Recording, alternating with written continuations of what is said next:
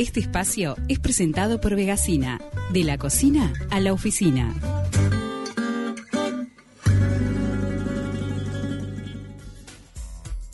Caro Notal Giovanni, bienvenida de Taquito una vez más. ¿Cómo andás? Buen día, ¿cómo andan? Bien, ¿y vos?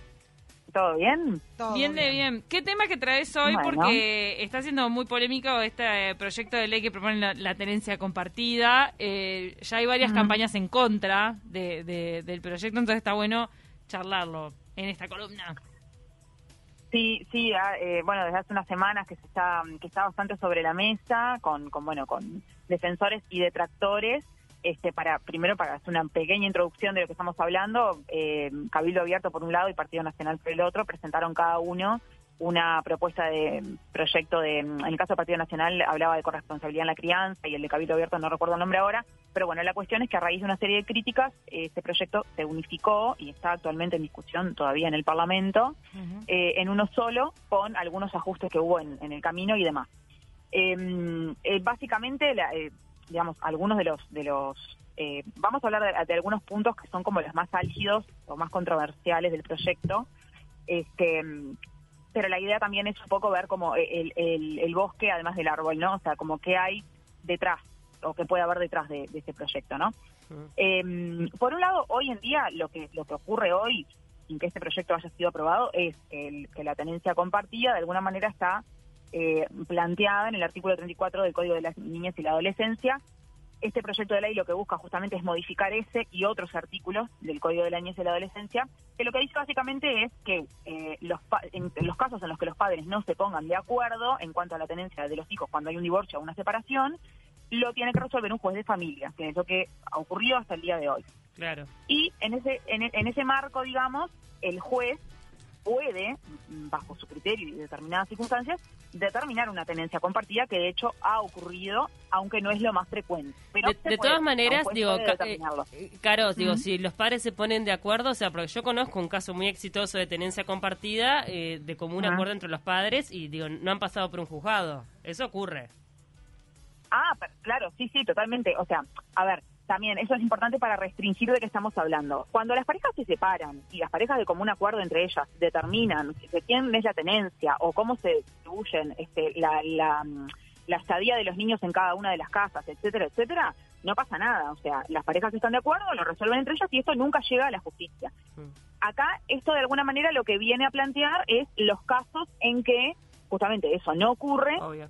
Hay una discrepancia, una diferencia y eso llega a un juzgado. Ahí es donde se, o sea, estamos hablando de una parte de las parejas separadas con hijos, en realidad, no de todas. Ya estamos hablando, claro, de, una instancia que ya es perjudicial para el niño. O sea, ya tenés a No, padres no, que no no. están de acuerdo. Arrancamos de ahí.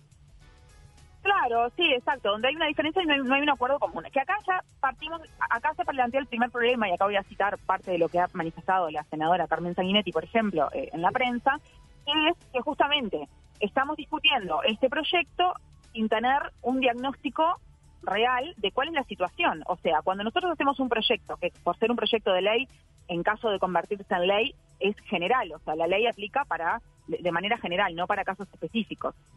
Ah, ¿De qué? ¿De cuánta gente estamos hablando? O sea, ¿cuántas parejas son las que llegan al juzgado y cuántas parejas son las que realmente tienen dificultades para ponerse de acuerdo en cuanto a la tenencia de los hijos y cuántas no? Porque de repente, no sé, esto es toda una hipótesis porque, como digo, o sea, no existe un diagnóstico. Claro. Pero del 100% de las parejas que tienen hijos y se separan, ¿cuántas llegan al juzgado? ¿Cuántas son? ¿El 1%? ¿El 10%? Porque si no estamos depositando un montón de tiempo y energía en una discusión que capaz que se puede resolver, mm, digamos, capaz que en un trabajo más eh, focalizado con el Poder Judicial, por ejemplo. Claro. ¿no? Para Sí, esos sí, casos sí. específicos. Entonces ahí ya estamos partiendo como con el pie izquierdo en el sentido de que no hay un diagnóstico y realmente no se sabe cuál es la realidad. Por otra parte, una de las críticas más, más importantes que ha recibido este proyecto, que básicamente lo que de los cambios mm, más controversiales que plantea es, por un lado, que la tenencia compartida sea la regla, o sea, no en los casos que no se pongan de acuerdo de la familia van al juzgado, sino que la tenencia compartida es la regla y ahí, a partir de eso, el padre que no esté de acuerdo, la madre que no esté de acuerdo, podría apelar y todo lo demás. Ese es un punto álgido que ha recibido críticas este, bueno, de organizaciones sociales, del INAU, del propio Comité de los Derechos del Niño, de los de propios integrantes, eh, en este caso mujeres, de este, la coalición de gobierno, como decía la senadora Carmen Sainetti, y también Ana Ribeiro, su secretaria del Ministerio de Educación y Cultura. O sea, recibe críticas por varios lados porque entiende que se deja al niño en una situación de vulnerabilidad ante posibles hechos de violencia, abuso y demás. Mm. Y que en realidad, eh, si se va a, a plantear un proyecto de estas características, lo que tiene que estar en el centro es el interés superior del niño. El bienestar del niño, más allá de los intereses o reclamos los padres, este, bueno, legítimos que puedan tener los padres o las madres, ¿no? Entonces esa es una de las de las críticas. Y la otra crítica, otra de las críticas importantes que se le hace es que este mm, en los casos en que exista denuncia de acu- eh, violencia, acoso, o lo que fuere, ya sea hacia el padre o hacia la madre, se mantenga el régimen de visita de manera controlada este, con medidas cautelares, digamos, hasta tanto el juez resuelva una sentencia final. Esto, ¿cuál es el argumento de esto? Bueno, que padres que son presuntamente denunciados de forma falsa eh, no pierdan el contacto, padres o madres, ¿no? No pierdan el contacto con sus hijos hasta tanto el juez no resuelva. Claro, el tema es cuánto ya. tiempo pasa y en Claro. realidad si realmente hay un caso de violencia lo estás exponiendo al niño a una situación muy complicada. Exacto. Absolutamente. O sea, en todo caso, una- visit- las visitas este, controladas o supervisadas, qué sé yo, no sé. Claro, es que eh, no, pero justamente lo que plantea es eso, visitas Ah. controladas y supervisadas. Ah, bien, lo que bien, pasa es que las, los- claro, los, al principio era peor, al principio era eh, sin control y sin medidas. Claro. O sea, así arrancó el proyecto de Cabildo Abierto originalmente. Eso fue por suerte borrado, se planteó esta alternativa con, con regulación y con control y medidas cautelares, pero la- las especialistas, los psicólogos, las organizaciones de la sociedad civil igual eh, se manifiestan en contra porque, ¿qué pasa? Si tú tenés una situación, vamos a suponer en los casos en que efectivamente existe un abuso, ¿no? Tú, por más que pongas una, una trabajadora social o alguien que esté de- mediando en, es- en ese encuentro y lo hagas en un lugar público para evitar un ataque de otro tipo y todo lo demás, imagínate ese niño teniendo que encontrarse con su Sí, sí, padre. tantas violento. veces por ser- con- o sea, Horror. eh, digamos, el daño psicológico y emocional no lo evitas. Total. Entonces, ese es un punto que realmente está generando mucha controversia. Y acá hago eh, énfasis en lo que decíamos hace unos minutos. El tema del diagnóstico. Esto está eh, puesto eh, expresamente en, el, pro- en, la, en la fundamentación del proyecto de ley, del borrador. Lo que dice es, este proyecto tiene la finalidad de atender la situación planteada por los padres, padres varones, ¿no? Afectados en su rol al ser excluidos de la crianza de sus hijos, transformando el concepto de patria potestad en un concepto de patria potestad paterna, en un concepto vacío. Es decir, que esto llega de alguna manera para tratar como de una especie como de equilibrar la balanza, como que la balanza parecería que desde la perspectiva de quienes plantean el proyecto está como inclinada hacia el lado de las madres, entonces la quieren tirar como más para el lado de los padres. Esto, por supuesto que, a ver, hay situaciones, esto lo, lo quiero dejar claro desde ahora, que por supuesto que son realmente injustas y, y es cierto que pasa y yo digo soy consciente de eso porque lo he vivido de forma directa con familiares, incluso con parejas, que eh, cuando un padre va a reclamar algo a un juzgado, en ciertas situaciones va en situación de desventaja. Porque, Claro. eh, es porque existe como esta cuestión que hay que ver por qué, de que la tenencia automáticamente se le da a la madre o se le da prioridad a la madre para el cuidado de Lo los que pasa es que me parece que está como basado más que nada en las estadísticas, ¿no? Que por lo general hay muchos más padres abandónicos que madres, este, ¿no? Me Claro. parece que va como un poco por ahí. Exacto, exacto. Pero este, acá con el tema de lo que decíamos recién de la fundamentación, esta cuestión como de, de, reparar esa injusticia a partir de las denuncias falsas, que nadie dice que no existan, pero vuelvo a lo de hoy, ¿cuántas son? O sea, que también esto lo planteaba en la prensa la senadora Carmen Sanguinetti. Cuando decimos, ay, porque los padres que reciben denuncias falsas no pueden ver a los hijos. Bueno, ¿de cuántas denuncias estamos hablando? Claro, ¿De cuántos claro, padres estamos claro. hablando? Entonces estamos ya como partiendo de una base, es como que estamos debatiendo en el aire, o sea, sin hipótesis, digamos, dando, dando por sentado supuestos que nadie sabe si son reales o no, porque no existe una investigación al respecto. Eso me parece súper importante, porque bueno, es como el ABC, ¿no? Digo, por lo menos desde mi perspectiva. Em, bueno, entonces Y, para- y la investigación tampoco puntos. me parece que tendría que ser tan costosa, porque en definitiva se- eh, son datos. Este sería, claro, sí, datos que alguien debería de sistematizar y procesar. Sí, claro, pero tampoco, Eh, eh, tampoco es que vos tenés que ir a recogerlos, son datos que ya están en- No, dentro del sistema no. judicial. No, a mí me da la impresión de que no, de que esta información ya existe, Por eso. hay- habrá que hacer un cruzamiento de datos y qué sé yo, pero bueno, Sí. claro, eh, hay que hacerlo, ¿no? Este, bueno, entonces hablábamos de, de algunos este, puntos álgidos de este proyecto y las críticas que está recibiendo. Hablamos de que, bueno, desde la, desde mi perspectiva y la perspectiva de, algunas personas y organizaciones que critican el proyecto, está esto de que, bueno, es un proyecto que se está planteando en base a cosas que nadie sabe si son así o no. Y este además hay otro punto que también se plantea desde las organizaciones sociales, que es que la posibilidad de la tenencia compartida hoy existe, o sea, no es que no exista. Hoy un juez puede determinar la tenencia compartida. ¿Qué es lo que ocurre? O, desde el lado de quienes reclaman, ¿qué, ¿qué, es lo que pasa? Que la mayoría de las veces esa tenencia compartida no se adjudica o se adjudica a la madre. Entonces ahí lo que tenemos es una situación de injusticia, eh, ¿no? Por, por parte de quienes reclaman esto, pero que se da en el marco del Poder Judicial. Entonces, ¿por qué si hay una situación en el Poder Judicial que no está funcionando del todo bien, lo queremos resolver eh, a través de, una, de una legislación. Ahora yo te pregunto, Caro, porque vos hablabas de algo interesante recién, de no poner por delante los intereses de los padres y sí siempre eh, poner como protagonista al niño, que claramente es de todo lo que se trata, lo que estamos hablando. Ahora, ¿qué pasa cuando la madre vive en el cerro, el padre vive en la otra punta de Montevideo, hay una tenencia compartida o, del país o del interior y el niño tiene que estar viajando? No tiene una identidad de barrio, qué pasa con la escuela, qué pasa con sus amigos de, de, la cuadra. Eh, ¿Qué pasa en esas circunstancias? Que me parece que deben de ser la mayoría. No creo que padres que se divorcian vivan a cuatro cuadras. Sí, eh, bueno, ahí depende, como decíamos al principio, si la, si la pareja, si, las personas que se separaron están de acuerdo en su régimen de visitas, por ejemplo, si la madre vive en Shangri-La y el padre en Montevideo, y acuerdan que el niño tiene su escuela en Montevideo, entonces lo lógico es que esté con el padre y no con la madre que vive a 120 kilómetros, no hay problema. Si tú me preguntas qué pasa cuando eso llega a un juzgado, yo, eh, eh, por, experiencia directa, no lo sé. Presumo que el juez, como en todos los juicios de cualquier cosa, con todos los elementos que tiene, determina lo que él entiende que es mejor y más adecuado para ese niño. Pero esto siempre debe ser niño o adolescente, esto siempre debe ser, y eso sí está en el Código de la Niñez y la Adolescencia, escuchando la palabra de ese hijo. O sea, eh, acá, que, que esto es un punto fundamental, ¿no? O sea, la palabra de, del niño, la niña el adolescente es algo que el juez lo tiene que tener en cuenta ya sea que el niño diga, no, yo no quiero viajar todos los días, o bueno, en fin, no sé, situaciones sí, que se puedan dar. Claro, o capaz que ante una situación de separación tampoco está bueno de que se lo saque del sistema educativo, o sea, de, su escuela, de su liceo, ¿viste? No sé, eso también se tendrá que, evaluar. Claro, ahí yo creo que entran, ahí... Mm. Perdón, ahí hay, digo, miles de casos que se pueden dar con variantes de por mm. temas de distancias, de tiempos de trabajo de los padres, o sea, capaz el que vive justo justo acá, cerca de la escuela, viaja todos los días por, por trabajo y no puede atender al niño todos los días. O sea, mil situaciones se pueden dar. el tema es que está faltando el diagnóstico. O sea, eso es como lo, básico, ¿viste? Arranquemos por, por saber cuántos casos son reales de, lo, que... Exacto. Antes de... A identificar, porque creo que poco se sabe, es como una idea que está este, con una voluntad, pero que de información hay poco. Sí, exacto. Este, y sobre todo esta cuestión de la, de la, esta cuestión de que una, una mentira repetida mil veces se convierta en verdad. Total, en este total.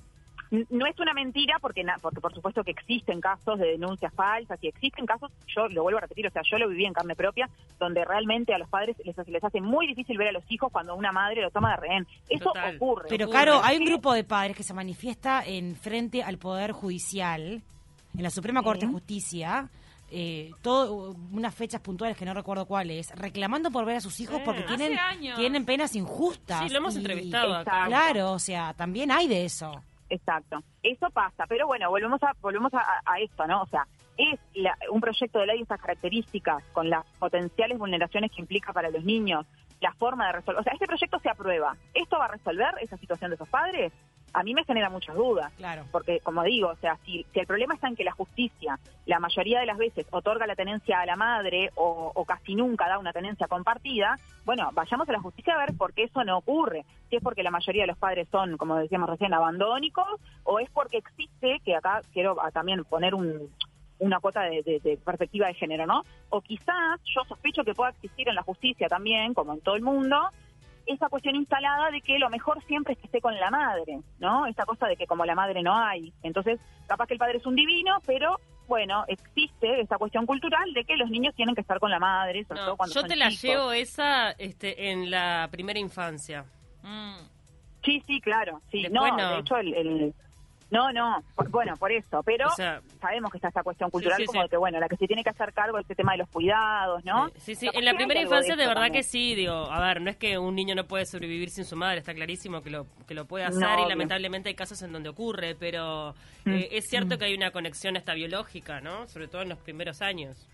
Sí, sí, sí, eso ni hablar, eso ni hablar. Y bueno, y, ya para, para cerrar, que eso no está, no, no sé si no está, yo no, no leí al respecto, pero sí es un argumento que se maneja este, siempre que se habla del tema de la tenencia compartida, mismo por parte de los reclamos de, estas agrupaciones de padres y demás, no digo que sean todas, pero puntualmente, este, yo me tomé el trabajo de entrar a la página Familias Unidas por Nuestros Niños, que justo hace poco estuvo en el tapete porque el presidente de la República se tomó una fotografía con un cartel apoyando la causa de este, no más niños huérfanos de padres vivos y todo lo demás. Bueno, ellos, e, esta agrupación, que no digo que, repito, que pueda tener reclamos legítimos, argumenta o toma como fundamento en su página web algo que es el síndrome de alienación parental. El, el, falso síndrome de alienación parental. Yo lo que quiero decir sobre esto, porque también acá volvemos es como cuando decimos lo de no tenemos diagnóstico. Bueno, esto es peor que no tener diagnóstico, porque esto directamente es, pararse en un, en un supuesto que no está avalado por ninguna asociación científica vinculada a la psiquiatría y a la psicología, que ha sido desmentido, que ni siquiera la Organización Mundial de la Salud lo toma como válido, que además fue acuñado en la década de los 80 por este Richard Garner, que fue un psiquiatra acusado de pedofilia, con afirmaciones como, por ejemplo, que los niños se podrían ver menos perjudicados por el abuso sexual a raíz de un trauma en el, proceso legal este, en la separación de los padres, o sea, justificando la pedofilia de distintas formas e incluso justificando eh, el hecho de que las mujeres se sienten sienten placer al ser golpeadas. O sea, esta persona fue la que planteó este síndrome, entre comillas, y hoy por hoy pero recordemos recordemos que ahí va que, lo que muy en el tapete se acuerdan con el caso de María síndrome de alineación parental, que lo que, que, lo que afirma es que el, el niño eh, repite una versión que se le fue que le fue como eh, instalada, por, instalada por una padre o madre. Exacto es lo que vieron como normal entre grandes y enormes comillas. Sí, claro. el, niño la niña es alienado en su pensamiento, manipulado de tal forma que lo pone en contra y le genera odio hacia el otro padre o, bueno, o hacia la madre, ¿no? Que esto generalmente se adjudica a las madres como que manipulan a los hijos a través de este síndrome, de este supuesto síndrome, que repito, no está avalado por ninguna comunidad científica. Y además, esta persona, que hablábamos psiquiatra, que fue quien lo inventó, se suicidó en 2003 acuchillándose, aparte de defender la pedofilia y todo eso. O sea, mm. a mí me preocupa mucho que el presidente, digo, más allá de que él tenga su visión sobre las cosas, se tome una fotografía con una organización, una agrupación o lo que sea, que se fundamenta en este tipo de cuestiones que estamos hablando. Y lo digo también porque es un argumento muy recurrente, el esto del SAP, el sistema de alineación parental, para que la gente sepa de qué estamos hablando, ¿no? Sí. Sí, se usa mucho. está bueno el dato de, la verdad que yo no sabía el dato de, de, este hombre que bueno que había sido pedófilo y que se terminó suicidando, o sea, no sabía que, que lo había instalado. Pero lo, lo, contrario a la alineación, alienación, perdón, parental es que el niño dice la verdad, que el niño dice su parecer posta y, y qué tanto se consulta actualmente al niño. Bueno, esa es una gran pregunta. Se supone que debería estar la norma, Que siempre se le consulta. Y, además uno piensa que tiene que haber recursos, o sea, independientemente de que el niño pueda decir la verdad, o si capaz que a veces no se puede expresar. Un perito, un perito que sepa de niño. Supongo que hay psicólogos infantiles, psiquiatras que les hacen hacer dibujos o cosas para darse cuenta si el niño dice la verdad o no. Exacto. Nos manda Luis Ernesto, ¿a, vos, ¿a vos te parece que un niño en esta situación está en condiciones de opinar? También sufren presiones, angustias. A mí me la hicieron a cuadritos. Ay, pobre. Tremendo. Como padre te la hicieron a cuadritos, Luis Ernesto. No, es, horrible eso. Cuando toman de rehenes a los hijos, me parece que es de lo más bajo del ser humano. Y que, de lo más bajo. Y qué común que es. Y qué común. Aparte, no, no se dan cuenta ni están proyectando el mal que le hacen a esa persona en el momento y en el futuro. Es que vos, es, claro, en el momento incalculable. en que tenés un hijo con una persona, tenés que intentar que primero llevarte bien y después que sea este, decirle siempre lo mejor, porque es el padre de tus hijos. nada más y nada menos, ¿no? Claro. Claro. en definitiva, este, esto vamos a ver en qué, en qué deriva. Nos sigue faltando el diagnóstico por ahora. Vamos a ver este, en qué deriva este proyecto. Y bueno, al, antes de despedirme de ustedes, le quiero agradecer como siempre a Vegastina, que tiene productos saludables y veganos. Es un emprendimiento de mujeres de Montevideo. Lo pueden buscar en Facebook y en Instagram como Vegastina. Y también hoy le quiero agradecer a Masoterapia Integral Margarita Tobe, porque antes de hacer las columnas me hace unos masajes que me dejan ay, ay, ay, ay, Con razón te notábamos tan relajada. como vino hoy. Bien relajada para poder abordar todos estos temas álgidos. Qué grande, Cara. Te mandamos un abrazo, la verdad que tremendo tema. Y bueno, vamos a seguirlo de cerca. Me imagino que lo vas a estar siguiendo, así que si hay novedades, lo volvemos a abordar. Bárbaro, chicas. Un beso grande. Abrazo.